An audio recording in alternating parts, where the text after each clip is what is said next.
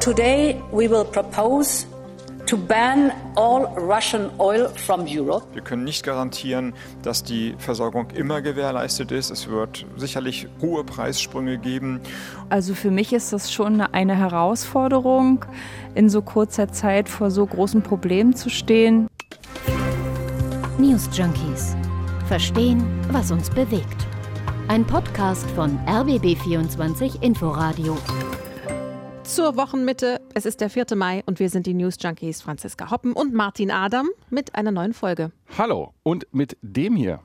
Ich war gerade dabei, den letzten Meter zu bohren.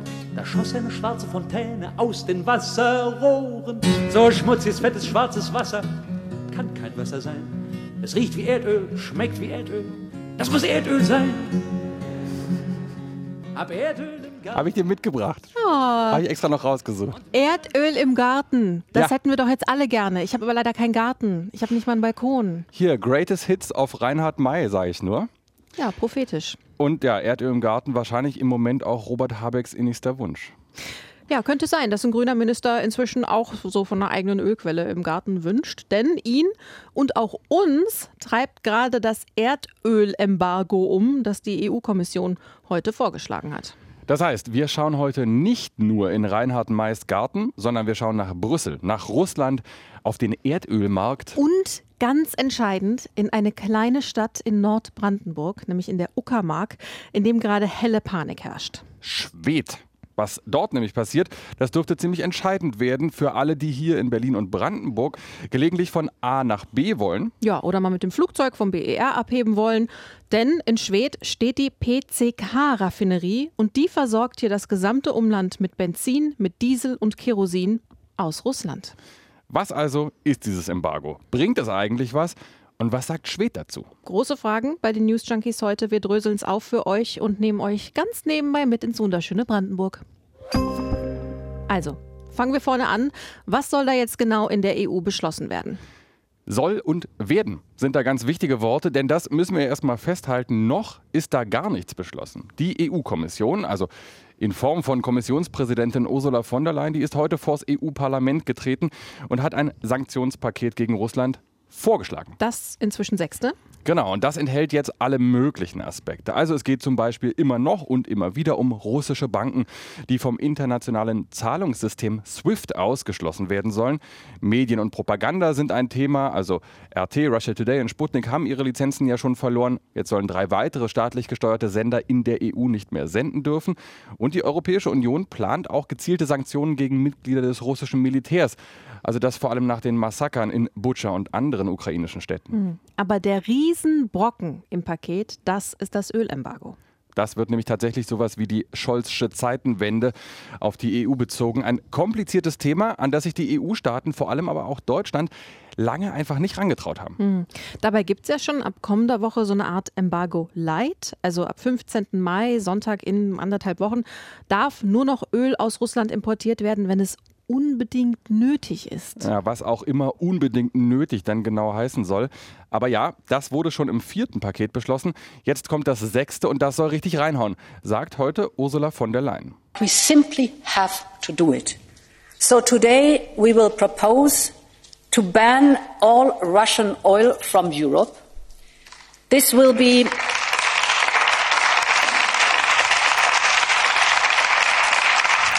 This will be a complete import ban on all Russian oil seaborne and pipeline, crude and refined. Also kein Öl mehr aus Russland nach Europa, weder per Schiff noch per Pipeline.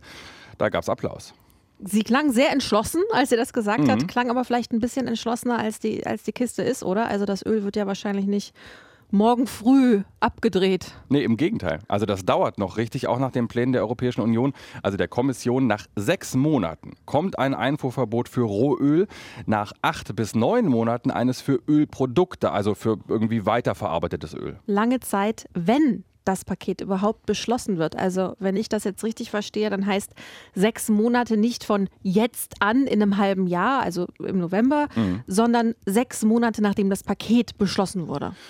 Ja, und das kann ganz realistisch noch ein bisschen dauern. Also nicht nur, weil die EU die EU ist. Italien, Spanien, Österreich, die sind alle skeptisch, einfach weil sie hohe mhm. Ölpreise und damit eben auch Benzin, Kerosin, Diesel und so weiter Preise befürchten.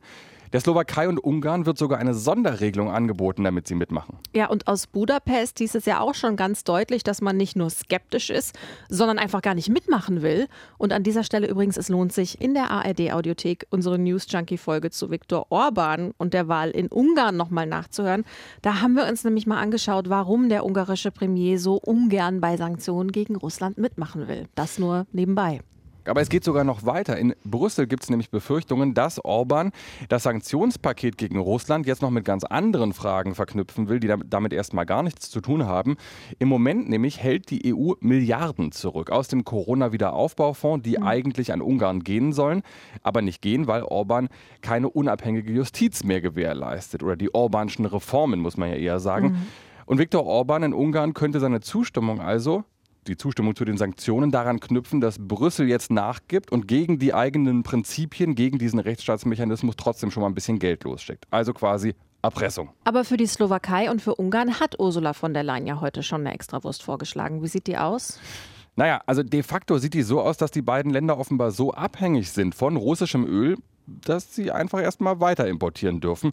Bis 2023 heißt es, aber naja, bis dahin kann mhm. halt noch viel passieren.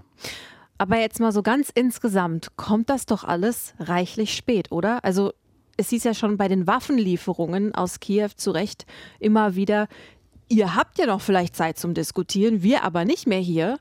Und wenn man sich jetzt die Lage in Mariupol ansieht, dann sollte das doch eigentlich alles ein bisschen schneller gehen. Mhm. Sollte, geht's aber leider nicht, sagt Ursula von der Leyen heute im Europäischen Parlament. We maximize the pressure, pressure on Russia. While at the same time, and this is important, we minimize the collateral damage to us and our partners around the globe, because to help Ukraine, we have to make sure that our economy remains strong. Also mal frei übersetzt, wir helfen der Ukraine am besten, wenn wir selbst dabei nicht untergehen. Hm. Klingt sehr ernst und auch ein bisschen zynisch. Ist aber was dran. Ne? Also von wegen Frieren für den Frieden das war der Slogan vor ein paar Wochen, als es vor allem um Erdgaslieferungen geht und ging Annalena Baerbock, die Bundesaußenministerin, die hat dazu ziemlich klar gemacht, dass diese Sanktionen, um die es jetzt geht, dass das keine Aktionen nur für ein paar Wochen sind. Wir werben ja auch innerhalb der Europäischen Union dafür, jetzt im sechsten Sanktionspaket eben den Ölausstieg als Europäer gemeinsam zu gehen. Und wir bereiten das so vor, dass wir das im Zweifel auch über die nächsten Jahre durchhalten können, weil wir können diese Sanktionen erst aufheben, wenn das internationale Recht wieder komplett in Kraft gesetzt ist. Und das bedeutet, die russischen Truppen müssen abgezogen sein. Und sollte das überhaupt jemals passieren, dann kann das einfach Jahre dauern. Zumal ja im Grunde das auch die Krim mit beinhalten würde. Und die wird ja schon seit 2014 besetzt. Also ich würde sagen, wahrscheinlich lehnt man sich nicht zu weit aus dem Fenster, wenn man davon ausgeht, dass hier unter Umständen der endgültige Ausstieg aus russischem Öl gerade diskutiert wird. Also für immer einfach. Weil selbst wenn Russland irgendwann tatsächlich die Ukraine komplett verlassen sollte und mir fehlt ehrlich gesagt im Moment die Fantasie, mir das mhm. vorzustellen. Aber selbst wenn das passieren sollte, bis dahin haben die EU-Staaten ihre Energieversorgung hoffentlich umgebaut auf andere Lieferanten oder andere Technik. Ja? Also einfach nicht mehr fossile Rohstoffe benutzend. Und ob man dann nochmal zurückkehrt zu russischem Öl, das glaube ich nicht. Mhm. Okay, aber das ist der Blick in die Ferne und sehr hypothetische Zukunft. Viel näher dran ist jetzt erstmal die Hürde, dass alle 27 Mitgliedstaaten zustimmen müssen, auch die Slowakei und auch Ungarn. Und das bringt uns schon direkt zur Gretchenfrage dieser Folge. Was bringt es? Ja, und da muss ich vorweg erstmal einen Gedanken loswerden, nämlich als der Krieg in der Ukraine losging, da haben wir auch relativ schnell über Energieimporte diskutiert. Aber da ging es nicht um Öl, sondern um Erdgas, also um Nord Stream und, du hast es gerade schon erwähnt, um Frieren für den Frieden. Warum reden denn jetzt alle über Öl und irgendwie gar nicht mehr übers Gas? Weil wir offenbar deutlich schneller in der Lage sind, Öl aus anderen Quellen zu beziehen als Erdgas. Also ein Gasembargo wäre im Moment erst recht nicht machbar. Aber ja, habe ich mich auch gefragt. Und die Frage, die dranhängt, ist ja, ob das Ölembargo jetzt so ein bisschen die kleine hässliche Kompromisslösung ist, während Erdgas eigentlich der wirkungsvollere Hebel wäre. Ist aber nicht so. Hm. Und deshalb haben wir uns die Zahlen mal angeschaut. Stand Anfang April haben die EU 27 zusammen pro Tag Erdöl aus Russland für, Achtung, ist eine große Summe pro Tag, etwa 450 Millionen Euro gekauft. Wahnsinn. Vor dem Kriegsbeginn war das noch ein wenig mehr. Und damals, also Anfang Februar, haben Einnahmen aus Ölgeschäften sagenhafte 44 Prozent des russischen Staatshaushaltes ausgemacht. und dagegen Gas in Anführungsstrichen nur 13 Prozent des Haushaltes. Was übrigens heißt, dass von dem Geld, über das der russische Staat insgesamt verfügt, deutlich mehr als die Hälfte, also 57 Prozent aus Energieexporten stammt und die Kohle ist da noch nicht mal mit eingerechnet, die kommt mhm. noch dazu. Also das lässt vielleicht auch Rückschlüsse zu auf den Zustand der restlichen Wirtschaft in Russland, aber das nur ein Gedanke am Rande. Der Spiegel, der zitiert eine Studie des King's College aus London, nach der seit 2000 russisches Öl für über 1,8 Billionen Dollar nach Europa gegangen ist. In Euro wären das 1,76 und ein bisschen Billionen, also ein riesiger Batzen Geld. Ja, einfach wahnsinnig viel. Und jetzt könnte man also denken, super, dann ist ja das Ölembargo so ein richtig wirkungsvoller Hebel, um Wladimir Putin jetzt einfach mal richtig unter Druck zu setzen. Und dann wird er sich das wohl zweimal überlegen, ob er noch Krieg führen will. Aber der Konjunktiv könnte sagt mir, mhm. es ist nicht so einfach. Leider nicht. Es ist halt leider einfach nicht so ganz klar, ob weniger Öl verkaufen und weniger Geld haben automatisch dasselbe sind. Oder um es mit Robert Habeck, unserem Wirtschaftsminister, zu sagen, wir können in Öl beißen und Zitronen kaufen. Oder andersrum, es ist ein bisschen verwirrend. Wenn ein Ölembargo dazu führt, dass wir zwar, wir heißt als Europäer, der russischen Wirtschaft einen gewissen Schaden zufügen, der Schaden aber überkompensiert wird, weil der Ölpreis weltweit durch die Decke geht und man mit weniger Ölexporten noch mehr Einnahmen staatlicherseits und zwar russischerseits verbuchen kann. Also Putin mehr Geld verdient, indem er weniger Öl verkauft, dann haben wir mit Zitronen gehandelt beziehungsweise mit Öl gehandelt, aber in die saure Zitrone gebissen. Und sollte sich daraus noch eine Situation ergeben, dass der Ölpreis so hoch ist, dass viele Staaten sagen, das können wir uns aber gar nicht mehr leisten, dann hätten wir eine, einen geopolitischen Fehler gemacht. Mhm. Also Erdöl, Zitronen, im blödesten Fall, wie auch immer, führt das Embargo dazu, dass der Ölpreis so nach oben geht, dass Russland weniger Öl verkauft, also mehr für sich selbst hat und trotzdem mehr Geld einnimmt. Wobei es da ja auch andere Experten gibt. Ne? Also der Analyst Johannes Müller von der Fondsgesellschaft DWS zum Beispiel, der sagt, die Preise sind jetzt schon so hoch, weil sie eben ein kommendes Embargo mit einberechnen. Also die steigen dann nicht mehr so schnell. Aber Habeck hat ja auch noch ein zweites Problem angesprochen, nämlich die Drittstaaten. Denn Russland verkauft ja weiter Ölembargo hin oder her an Indien zum Beispiel. Und an dieser Stelle, ich nutze die Gelegenheit, noch ein kleiner Werbeblock, äh, ein News Junkie Nachhörtipp. In der Folge am Montag haben wir auf Indien und die indischen Ölimporte geschaut. Findet ihr alles in der ARD Audiothek. Einerseits kaufen Staaten wie Indien also weiter Öl, weil Russland im Preis zum Teil auch weit runtergeht. Also die russische Rohölsorte Crude Urals war lange auf dem Niveau der Nordseeölsorte Brent. Brent liegt aktuell bei gut 102 Euro je Barrel. Ein Barrel sind ungefähr 159 Liter das russische Crude Urals ist inzwischen auf gut 68 Euro runtergegangen. Also ein Riesenunterschied. Damit kann man dann immer noch viel Geld verdienen aus russischer Sicht, zumal wenn manche Länder sich auch gar nichts anderes leisten können, als eben das russische Angebot zum russischen Dumpingpreis zu nehmen. Denkbar wäre ja außerdem, dass ein Land außerhalb der EU russisches Rohöl kauft, weiterverarbeitet und dann gewieft in die EU zurückverkauft, weiterverkauft. Genau, dann hätte man also gar nichts gekonnt, weil man am Ende dann eben doch russisches Öl importiert. Das zieht aber die Frage nach sich, ob die EU jetzt nicht nur Sanktionen gegen Russland verhängt, sondern auch gegen alle möglichen anderen Länder, die mit russischem Öl handeln. Also, um es auf den Punkt zu bringen, es wird richtig komplex. Aber Russland muss auch liefern, weil richtig große Speicherkapazitäten haben sie nicht. Und so ein Ölfeld lässt sich ja jetzt auch nicht mal einfach abstellen. Ähm, also Druck macht das europäische Embargo auf jeden Fall.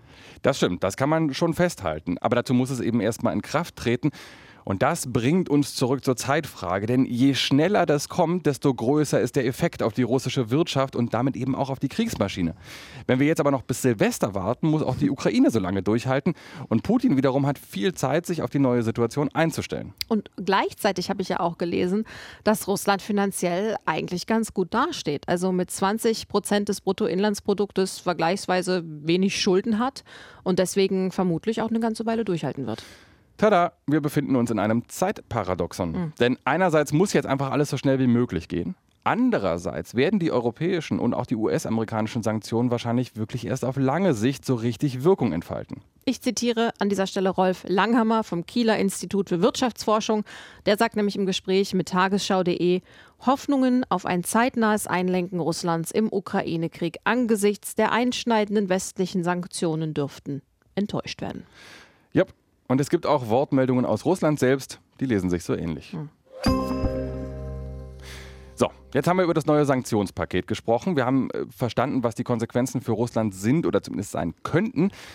Aber der große Elefant im Raum, Franziska, was heißt denn das jetzt für hm. mich? Also ganz plump, muss ich jetzt für meine Tankfüllung mehr zahlen? Noch mehr? Also, Erstmal ist Öl ja theoretisch und äh, ich sage mal in Anführungszeichen leicht zu ersetzen. Also man könnte es jetzt in Fässer pumpen und auf Schiffe packen und wenn es sein muss, einmal um die Welt schiffen.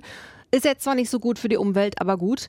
Und ähm, es gibt auch viele Länder, von denen die EU ohnehin Öl bezieht, also neben Russland, zum Beispiel Norwegen, Irak, Nigeria und Kasachstan und so weiter. Aber also mehr einkaufen und um die Welt schicken, sagt sich so leicht, aber das sind ja wenn wir ja. von Kosten reden, auch einfach hohe Transportkosten, vermute ich. Also, um deine Frage zu beantworten, wahrscheinlich zahlst du dann an der Tankstelle mehr. Ja, die nochmal in Anführungszeichen gute Nachricht ist aber, laut ADAC betrifft dieses Problem eben vor allem uns, also den Osten. Das hängt mit der Raffinerie in Schwedt zusammen, da sprechen wir gleich noch drüber. Aber es wird wahrscheinlich nicht alle Autofahrer in Deutschland, so hart treffen wir uns. Ja, das ist jetzt für uns nicht so eine gute Nachricht. Ne? Aber es geht ja auch nicht nur um Autofahrer, es geht auch um Logistiker, um Verkehrsbetriebe, Fluggesellschaften, alle, die Öl verbrauchen. Die Industrie, die Chemiebranche zum Beispiel. In der Forschung wird Öl gebraucht. Genau. Also da hängt ja wahnsinnig viel dran. Und deswegen warnen auch diverse Verbände eben vor den negativen Folgen eines Embargos für ihre Branche, zum Beispiel der Deutsche Industrie- und Handelskammertag. Also kurz gesagt, alle, die viel Öl brauchen, werden wahrscheinlich mehr zahlen müssen. Genau. Wobei man ehrlicherweise dazu sagen muss, zuletzt haben sich die Rohstoffmärkte eigentlich so gut wie gar nicht bewegt. Also heute sind die Ölpreise sogar mal ausnahmsweise gesunken, was, du hast es vorhin schon gesagt, einfach damit zusammenhängt, dass man jetzt schon so lange mit dem Embargo rechnet, dass gerade keiner so richtig ausflippt. Aber wenn das Angebot jetzt geringer wird, weil russisches Öl wegfällt, weil wir importieren es ja dann mittelfristig nicht mehr und die Abnehmer sich dann eben um das Öl, was übrig bleibt, aus anderen Quellen irgendwie streiten müssen, das spricht ja schon irgendwie für höhere Preise. Stimmt, aber China, das irgendwie diese Woche Gast in so gut wie jeder Folge ist, ähm, ist einer der größten Abnehmer für Öl, wirkt aber gerade seine eigene Nachfrage so ein bisschen ab durch diese ziemlich rigorose Corona-Politik. Da ist also schon mal ein riesiger Verbraucher weniger am Start und gleichzeitig pumpen die USA extra viel Öl nämlich ihr Reserveöl in den Mix und das entlastet die Situation gerade. Aber Reserven, hm, wir halten ja jetzt auch nicht ewig. Ja, äh, und ich habe zwar auch gerade gesagt, dass man Öl dann auch theoretisch von woanders herholen kann und das hoffen die USA auch, dass da jemand für sie in die Bresche springt. Aber wer, das ist dann doch noch unklar. Also Venezuela zum Beispiel hat seine Produktion noch nicht hochgefahren. Der Iran, auch der wird den Wegfall von russischem Gas nicht kompensieren können. Iran hast du angesprochen, Katar mhm. steht auch noch auf der Angebotsliste für die Europäische Union. Also wir sprechen jetzt nicht nur von Öl, sondern auch von Gas. Du hast es am Montag so treffend das Despotendilemma mhm. genannt. Also diese fiese Frage, die damit einhergeht, kann man das eigentlich ethisch dann noch vertreten, dass man von dem einen Anbieter, der Menschenrechte mit Füßen tritt, zu dem anderen, der Menschenrechte mit Füßen tritt, wechselt, um den ersten irgendwie zu isolieren? Ja, ist eine schwierige Frage, deswegen winde ich mich um die Antwort und sage, auf kurz oder lang kann man zumindest sagen, dass die Tanke sich freuen wird. Wie viel mehr der Sprit kosten wird, da sind sich die Experten uneins. Das hängt dann auch davon ab, äh, ob und wann Russland auf die EU-Sanktionen reagiert und den Ölhahn dann vielleicht schon früher zudreht. Sehen wir ja gerade in Polen zum Beispiel, da geht es um Erdgas, mhm. aber da hat Russland einfach den Hahn selbst abgedreht. Was ich bei der ganzen Geschichte schon erwähnenswert finde, ist, es gibt ja jetzt nicht nur Verlierer dabei. Es gibt durchaus Unternehmen, gerade die profitieren von dieser ganzen Eskalation. Und jetzt könnte man denken, es wären so Wind- und Solarenergie, Clean Energy, weil wir jetzt alle erkannt haben, dass Öl und Gas eben total unsicher sind und so ein richtiges Hindernis. Aber nein, es sind ausgerechnet die Ölaktien, die so richtig durch die mhm. Decke gehen. Genau. Also als noch alle über den Klimawandel geredet haben und die UN-Staaten erklärt haben, dass ihr gemeinsames Ziel der Klimaschutz ist, da waren die Aktien von den Ölmultis, also Shell oder Chevron oder BP, total verpönt. Und jetzt sieht man da ein Comeback. Hm. Also man kann sagen, der Ukraine-Krieg überlagert den Klimaschutz und man merkt gerade, Energie muss eben nicht nur sauber sein, sie muss auch sicher sein und zuverlässig. Und die Rendite für diese Erkenntnis, die streichen die großen Ölkonzerne ein. Aber ich würde schon dazu sagen, wahrscheinlich ja nicht langfristig. Ne? Also die Ölindustrie, die ist ja jetzt nicht unendlich. Es ist politisch gewollt, aus den fossilen Brennstoffen auszusteigen. Also die Ölaktien sind wahrscheinlich ein vorübergehender Hype.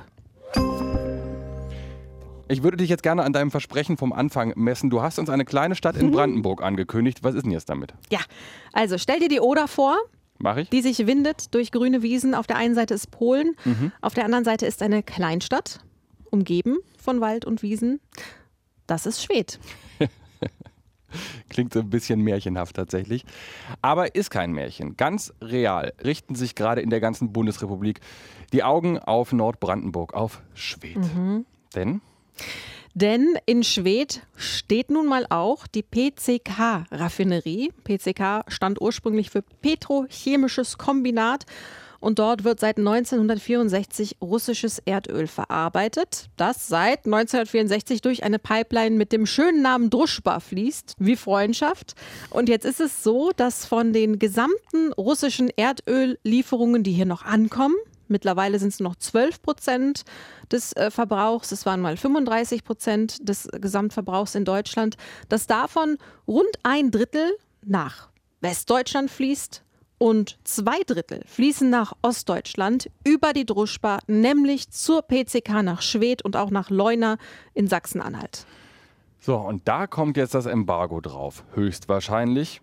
Das heißt, alle haben Angst. Arbeitnehmer haben Angst, Autofahrer haben Angst. Ostdeutschland hat Angst. Genau. Die Sache hat aber noch einen ganz entscheidenden Haken. Man kann hier das Öl eben nicht so einfach abdrehen, denn die PCK gehört, du ahnst es. Äh, Russland? Genau genommen mehrheitlich dem russischen Staatskonzern Rosneft. Das heißt, die zwei Drittel in Westdeutschland und in Leuna, die hat man jetzt bei einem Importstopp unter Kontrolle, heißt es aus der Politik, bloß eben die PCK nicht. Und dieses Dilemma hat Wirtschaftsminister Habeck so auf den Punkt gebracht. Das letzte Drittel ist das eigentliche Problem. Es ist die Raffinerie Schwedt. Die wird betrieben von Rosneft. Rosneft ist ein russischer Staatskonzern und die haben natürlich gar keine Interessen daran, dass sie nicht russisches Öl raffinieren. Also wenn ich da anrufe und sage, hallo, was wollt ihr eigentlich tun, um unabhängig von russischem Öl zu werden, dann nehmen die den Hörer gar nicht ab und sagen, hä, was willst du eigentlich von uns? Das ist genau unser Geschäftsmodell. Nichts werden wir dagegen tun. Also ehrlich gesagt, würde ich wahrscheinlich auch nicht machen, wenn ich russischer Staatskonzern wäre. Nö, wäre schon doof. So, also was passiert jetzt? Jetzt erwägt die Bundesregierung als letztes Mittel die Enteignung. Die Grundlage dafür soll so eine Novelle im Energiesicherungsgesetz sein. Die könnte bis Mitte Mai beschlossen werden. Es gibt äh, gleichzeitig Verhandlungen mit dem Shell-Konzern und dem Bund und dem Land Brandenburg über Ersatzöllieferungen für diese Raffinerie. Ja, und Habeck scheint davon auszugehen, dass diese Rosneft-Hürde doch relativ schnell zu klimmen ist. Er sagt, mhm. es ist realistisch, dass wir zum Spätsommer schon nicht mehr von russischen Rohölimporten abhängig sind. Das ist optimistisch. Ja. Aber was heißt das so rein technisch? Also wie funktioniert das? Ich meine, kann man sowas einfach trocken laufen lassen, dann startet man es wieder und da gibt es irgendwie so einen fliegenden Wechsel. Mhm. Füllt man zwischendrin mal anderes Öl ein? Was, wie kann ich mir das vorstellen? Also so ein bisschen ist meine Expertise da jetzt auch überfragt, aber zumindest sagt Habeck, es wäre vorstellbar, Schwed über den Hafen in Rostock und in Danzig zu versorgen, also eine Pipeline aus Rostock könnte 60 Prozent des Späterbedarfs abdecken. Und dann gibt es noch eine Erweiterung damit, vielleicht sogar bis zu 90 Prozent. Äh, da ist man mit Mecklenburg-Vorpommern aber noch äh, dabei, Einzelheiten zu klären. Ne? Also Habeck warnt den Osten, dass es halt schon so ein bisschen rumpeln könnte. Rumpelig heißt, wir können nicht garantieren, dass die Versorgung immer gewährleistet ist. Es wird sicherlich hohe Preissprünge geben und die Umstellung kann auch zeitlichen Ausfall bedeuten. Ja, da kann man sich richtig gut vorstellen, wie die Laune gerade ist bei den PCK-Mitarbeitern, mhm. Mitarbeiterinnen. 1200 sind sogar an der Zahl. Richtig viele. Und über denen hängt jetzt schon so eine Art politisches und wirtschaftliches Damoklesschwert und die große Frage, wie geht es weiter? Geht es überhaupt weiter? Mhm. Und gleichzeitig haben die Menschen in Schwed ja auch viele Hilfsaktionen für die Ukraine gestartet und also hat zumindest die Bürgermeisterin gesagt, verurteilen die Schweder den Krieg auch ganz klar. Also das das zeigt, wie schwierig diese Situation ist. Und dieser Bürgermeisterin, der hat man auch angemerkt, dass gerade sehr viel los ist. Anne-Kathrin Hoppe, die war wahrscheinlich noch nie so viel wie jetzt im Radio. Also für mich ist das schon eine Herausforderung, in so kurzer Zeit vor so großen Problemen zu stehen. Ich weiß immer nie, wenn ich morgens ins Büro komme, wie der Tag verläuft und welche Herausforderungen der Tag so bringt. Wir hatten ja mehrere Situationen, wo sich Greenpeace und die letzte Generation schon versucht haben, am PCK anzuketten und äh, sich auch an Schiebern anzukleben. Es ist eine Herausforderung. Ja, eine Herausforderung und dazu kommt dann noch eine Sorge. Nämlich die Uckermark braucht ja für ihre Zukunft genau die Ingenieure und die smarten Köpfe, die jetzt gerade in PCK arbeiten, denn die sollen in Zukunft mithelfen, den Übergang zu gestalten in eine CO2-ärmere Wirtschaft. Klar, Fachkräftemangel, ne, die will man sich jetzt warm halten. Genau. Und unser Kollege Andreas Oppermann sagt aber, Brandenburgs Wirtschaftsminister Steinbach will sich für diese Fachkräfte einsetzen und eigentlich alle im PCK schützen. Jörg Steinbach hat auch ganz klar gesagt, selbst wenn die Raffinerie nicht komplett ausgelastet sein sollte in Zukunft, geht es darum, jeden Arbeitnehmer dort zu halten. Denn alle Ingenieure, alle Mitarbeiter, die sich in diesen komplexen Verfahren auskennen, werden bei der Transformation in eine CO2-freie Wirtschaft gerade hier in der Uckermark unbedingt benötigt. Und ich glaube, das war das zentrale Signal. Wir tun alles dafür, um das PCK am Laufen zu halten und wir wollen alle Mitarbeiterinnen und Mitarbeiter halten. Ich würde gern ein Fazit ziehen. Aber so richtig Fazitwürdiges wissen wir einfach noch gar nicht. Es ist einfach noch so viel offen und ungewiss. Ja, was wir wissen, es wird kompliziert und langwierig. Stimmt. Die EU hat zwar ein mächtiges Instrument auf dem Tisch, muss es aber erstmal beschließen. Und dann dauert es noch bis Ende des Jahres, wenn es beschlossen wird, bis das Öl wirklich abgestellt wird. Und sollte das alles so kommen, dann würde das Russland sicherlich hart treffen, aber eben auch eher langfristig und nicht so, dass der Krieg in der Ukraine sofort beendet wird. Die Kollateralschäden sind nicht zu verachten. Die Preise werden steigen, auch wenn man davon ausgehen kann, dass hierzulande nicht die Wirtschaft zusammenbricht. Schwed ist schon in Gefahr. Mhm. Und auf viele ärmere Länder könnte das Ölembargo auch ganz schön viel Druck ausüben, denn die können sich im Zweifel nicht einfach leisten, auf andere Ölanbieter umzusteigen. Also ein Riesenmanöver mit unklarem Ausgang, das lange braucht und eigentlich trotz aller Risiken nicht schnell genug kommen kann. Denn, das dürfen wir jetzt bei der ganzen Rechnerei nicht vergessen, in der Ukraine wird in diesem Moment geschossen. Da sterben jetzt Menschen, da sitzen jetzt Zivilisten im Keller eines Stahlwerks in Mariupol fest. Also wann Riesenmanöver anschieben, wenn nicht jetzt? Wir jedenfalls verabschieden uns für heute. Abonniert uns gern in der ARD Audiothek, schreibt uns an newsjunkies@inforadio.de. Und bleibt es gewogen, ein News Junkie Embargo wird es jedenfalls hoffentlich so schnell nicht geben. Mm -mm. Tschüss. Tschüss. News Junkies. Verstehen, was uns bewegt. Ein Podcast von RBB24 Inforadio. Wir lieben das Warum.